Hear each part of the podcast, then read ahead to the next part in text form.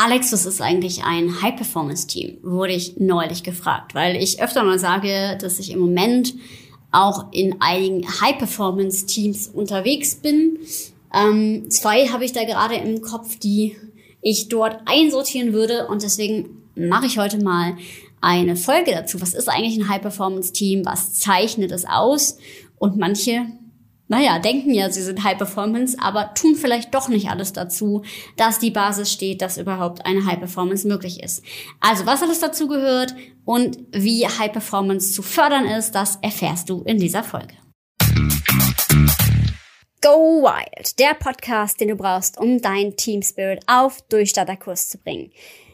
Ich bin Alexandra Schollmeier, Kommunikationswissenschaftlerin und Design Thinking Coach und ich freue mich, dass du eingeschaltet hast, um mit mir gemeinsam dein Teampotenzial zu entfesseln. Also lass uns nicht länger warten. Los geht's.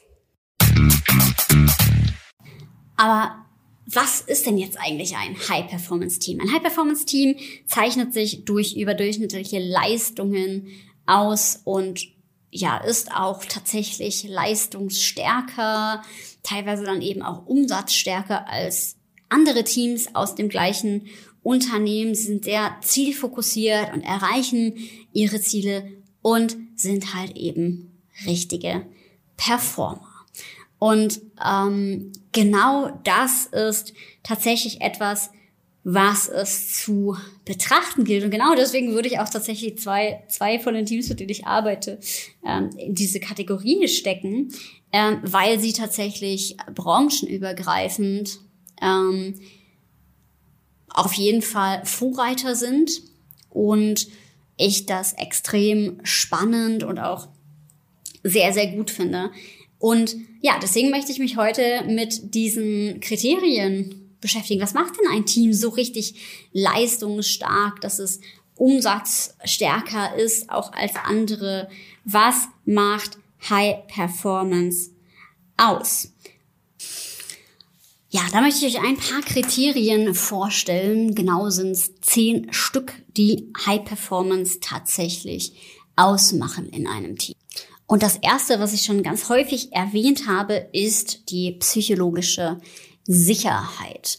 Also wir haben belastbare und vertrauensvolle Beziehungen miteinander. Psychologische Sicherheit heißt, ähm, ich muss mich nicht schämen dafür, wenn ich einen Fehler gemacht habe. Und es ist auch generell eine Offenheit da, eine, ein Gespräch, das über Fehler möglich ähm, ist, aber auch über äh, Schwächen und eine kritische Reflexion. Und dass eben diese psychologische Sicherheit, also wenn ich nicht das Gefühl habe, ich muss jetzt hier um meine Macht bangen oder meine Anerkennung bangen, und das ist halt, wie ihr schon seht, nicht in sehr vielen Teams ähm, der Fall. Also wirklich nur zwei Prozent äh, aller Teams sind wirklich High Performance. Und ja, die psychologische Sicherheit ist da eben ein großer Aspekt. Und auch das, was ich häufig betone, womit ich ja meine Teamentwicklung beginne, die Vision. Also eine klare Vision zu haben in die Richtung, in die man gehen will. Und eine, eine Vision ist ja noch mal mehr als nur ein Ziel, weil ähm, es noch mal mehr ein größeres Bild davon gibt, wo will man sich im großen Ganzen äh, hin entwickeln und das eben noch mal ganz spezifisch auch aufdröselt. Und eine Vision zeichnet also auch ein High-Performance-Team aus. Also dieses, wir ziehen an einem Strang, wir streben ein auch emotional aufgeladenes Ziel an und wir können uns damit identifizieren. Diese Identifikation ähm, ermöglicht natürlich auch, dass ich mich einsetze, also dass ich committed bin und dadurch halt auch eine Leistungsorientierung eben da ist, weil man, wenn man ein attraktives Ziel hat, dann möchte man das natürlich auch gemeinsam erreichen. Und ja, deswegen ist der Teamerfolg in dem Fall auch richtig wichtig und wichtiger als der Einzelerfolg bei High-Performance-Teams. Und ähm, es bestehen eben auch klare Rollen, ja, und die Arbeitsprozesse laufen äh, eingeübt und sind auch reibungslos möglich. Tatsächlich also klare Rollen, aber auch eine gewisse Flexibilität. Ähm, und dieses Gleichgewicht zu finden ist natürlich ähm, eine Herausforderung. Also ähm, es gibt flexible Rollen, also man kann auch mal einspringen, ja, wenn es es ist halt immer das Teamziel im Mittelpunkt. Und wenn man dann merkt, um das Teamziel zu erreichen, muss da einer mal seine Rolle verlassen, dann wird das gemacht, ja. Äh, genauso wie eben die Arbeitsprozesse zwar ähm, da sind und auch eingeübt sind und auch wirklich gut laufen, also die Prozessebene wird halt auch mitgedacht, und es steht aber immer im äh, die Frage im Fokus, ja, was brauchen wir als Team, um optimal zu funktionieren?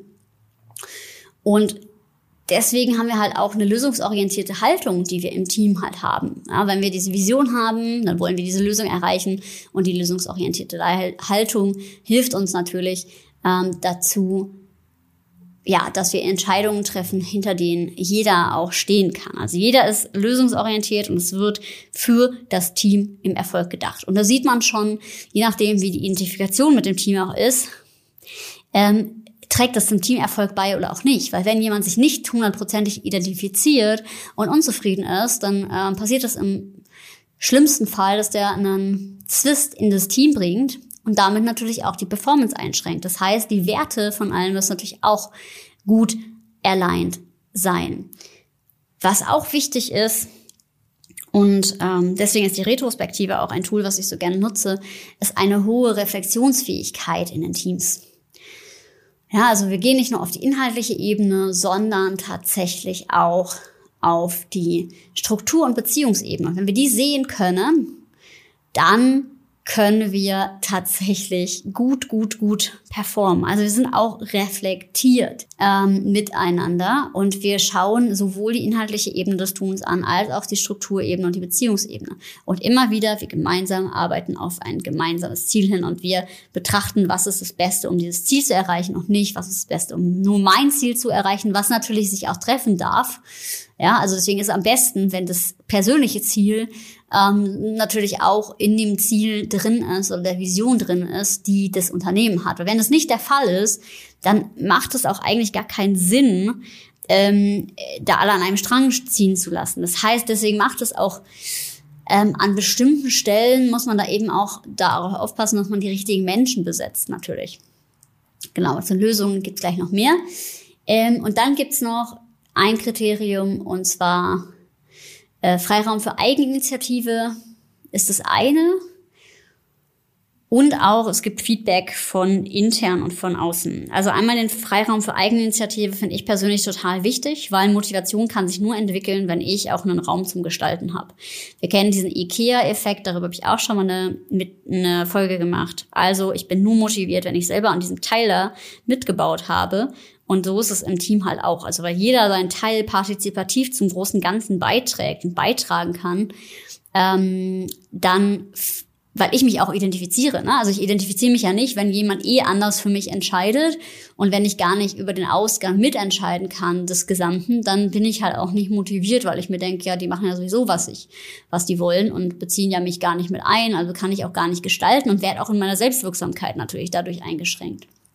Genau deswegen ist die Eigeninitiative und den Freiraum noch fördern an bestimmten Stellen wichtig. Aber ihr habt gesehen, entlang klarer Leitlinie natürlich auch. Also der Leitlinie, wo man immer wieder drauf guckt, sind wir on track für das, dass wir unser Ziel erreichen. Und das ist das, was auch zählt. Genau, dann gibt's noch das Kriterium, ähm, das habe ich gefunden, das ist so ein bisschen umstritten, mit diesem ist es auch räumlich zusammen, das Team. Ich glaube, die Kommunikation ist natürlich ähm, intuitiver und äh, unmittelbarer, wenn das Team wirklich zusammensetzt. Ja, es gibt ja auch viele Studien, die belegen, dass man auch im Homeoffice effektiver arbeiten kann. Deswegen würde ich das jetzt nicht unmittelbar als ein Kriterium zwingend notwendig machen. Ja, aber natürlich die ähm, die die Kommunikation ist asynchron und dadurch verzögert sich einiges. Ähm, aber da gibt's halt sehr unterschiedliche Studien zu und ich finde auch, ähm, da sind dann doch wieder individuelle Bedürfnisse. Klar, aber es gibt natürlich auch Unternehmen, die tatsächlich genau darauf schwören, dass es eine Präsenzkultur geben muss, nach wie vor noch, ähm, damit eben eine High Performance möglich ist. Aber ähm, ja, ich glaube, es ist die Frage, dass eben man auch ähm, einen Raum hat, wo man gemeinsam arbeiten kann, ähm, und dass man die, die, die Identifikation schafft, das ist halt viel, viel, viel wichtiger und ein Wir-Gefühl geht auch im virtuellen Raum. Weil die Frage ist dann, wie wird das virtuell sonst gestaltet? Ähm, warum ist dann halt das Thema überhaupt im Raum. Ne? Also wenn man halt es nicht effektiv gestaltet, die Kommunikation online, dann klar, funktioniert es auch nicht. Genau, ähm, nochmal kurz zusammengefasst. Ähm, ein High-Performance-Team hat eine gemeinsame Vision. Es gibt psychologische Sicherheit, also belastbare, vertrauensvolle Beziehungen, die sich auch tragen. Ähm, es gibt klare, aber flexible Rollen, ja, weil es geht einfach um das Ziel, das man gemeinsam erreicht. Und die lösungsorientierte Haltung ist dadurch ähm, wichtig und dadurch entstehen auch Entsch Entscheidungen, hinter denen alle stehen können. Ähm, also less ego sozusagen. Und Freiraum für Eigeninitiative ist ein wichtiger Punkt. Teamerfolg steht über Einzelerfolg. Das Team und seine Mitglieder bekommen Feedback innerhalb und außerhalb der Gruppe, also auch von Kunden ne? und auch von, also es ist eine Offenheit für Feedback da und diese Weiterentwicklung, die Verbesserungskultur total wichtig. Ja, also da ist dann auch, muss man auch aufpassen, ähm, ja, je nachdem, dass man Kritikfähigkeit auch eben fördert im Team, dass es immer um die Sache geht, um hey, wir wollen es cooler machen und nicht, dass da jemand irgendwie sich äh, ans Bein gepinkelt fühlt, weil er denkt, oh nein, jetzt werde ich hier persönlich kritisiert. Ähm, Genau, Arbeitsprozesse laufen reibungslos und sind gut durchdacht und eingeübt. Es gibt eine Reflexion über inhaltliche, aber auch strukturelle und Beziehungsebene. Also es ist sehr integral gedacht. Und ja, das Team ähm, hat irgendwie einen gemeinsamen Raum, also sowohl virtuell als auch ja, schafft sich einen gemeinsamen Raum, geht natürlich auch vor Ort. Ich denke, es geht auch virtuell. Ähm, aber das ist tatsächlich ein bisschen ein umstrittener Punkt.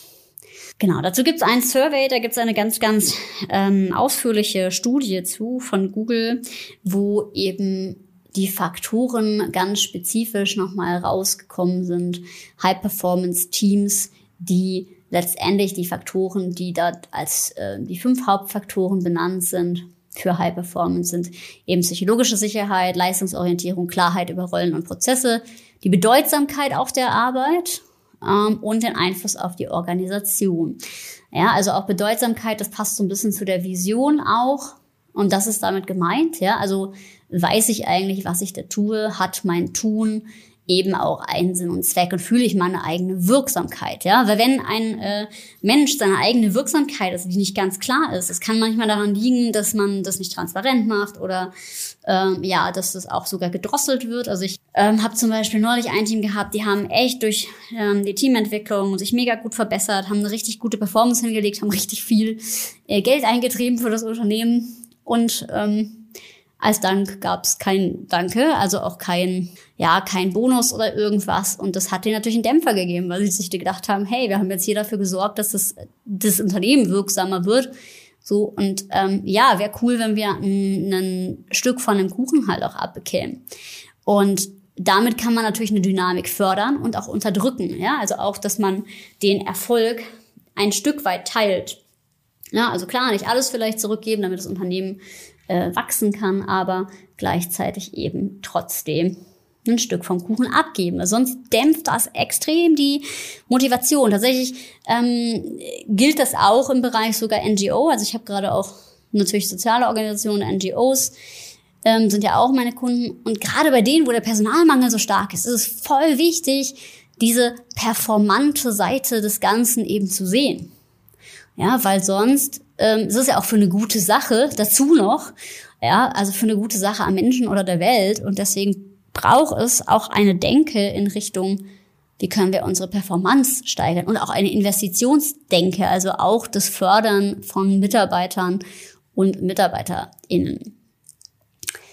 Genau, wie kann man jetzt eigentlich High Performance fördern? Gerade schon öfter angedeutet, klare Richtung, eine gemeinsame Vision entwickeln, ähm, die richtigen Menschen auswählen, die auch mit den Werten übereinkommen, die auch leisten wollen. Ja, also es gibt ja leider immer noch ein Verständnis von Arbeit, was so, ja, ich gehe jetzt halt mal arbeiten, aber ähm, eigentlich mache ich lieber was anderes ist. Und das finde ich total schade, echt. Also, weil ich finde, wir machen das acht Stunden am Tag und deswegen, ja, finde ich auch immer noch dieses Motto, Bock gemeinsam was zu reißen.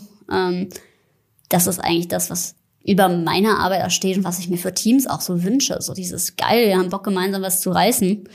Weil, ähm, ja, ich finde dafür für alles andere ist die Zeit äh, zu wertvoll, die Lebenszeit. Eine offene Kultur fördern, zum Beispiel durch Retrospektiven, damit Feedback halt möglich ist, damit man auch diese Reflexionsebene erreicht und man immer wieder drauf gucken kann auf sein eigenes Verhalten und natürlich Freiräume und Raum zur Eigeninitiative schaffen. Also auch das geht in den Retros, dass es halt Gestaltung gibt und dass man gute Dinge tut.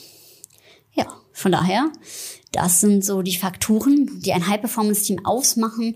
Wenn du Lust hast, dein Team auf Durchstarterkurs zu bringen, dein Team Spirit, ähm, dann kannst du dich natürlich super gerne bei mir melden, mehr in Richtung High Performance zu gehen und ihr mehr Bock haben wollt, gemeinsam was zu reisen und es vielleicht schon habt und sagt, boah, aber da fehlt doch der letzte Shift, dann kontaktiert mich doch total gerne. Die Kontaktdaten findest du wie immer in den Show Notes. Außerdem wenn dir die Folge frei gefallen hat, lass mir doch gerne eine positive iTunes-Bewertung da. Und ich freue mich auch immer über Themenvorschläge und Fragen und Wünsche für den Podcast. Also melde dich total gerne, wenn du da eben Fragen zu hast. Und ansonsten bleibt mir nichts mehr zu sagen, als wie immer, sei mutig und hab wilde Ideen. Bis zum nächsten Mal.